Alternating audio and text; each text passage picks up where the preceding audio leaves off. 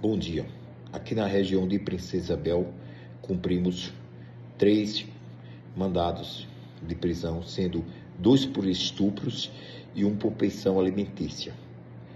Os dois, diz por estupro, submeteram à custódia e será encaminhado à cadeia pública.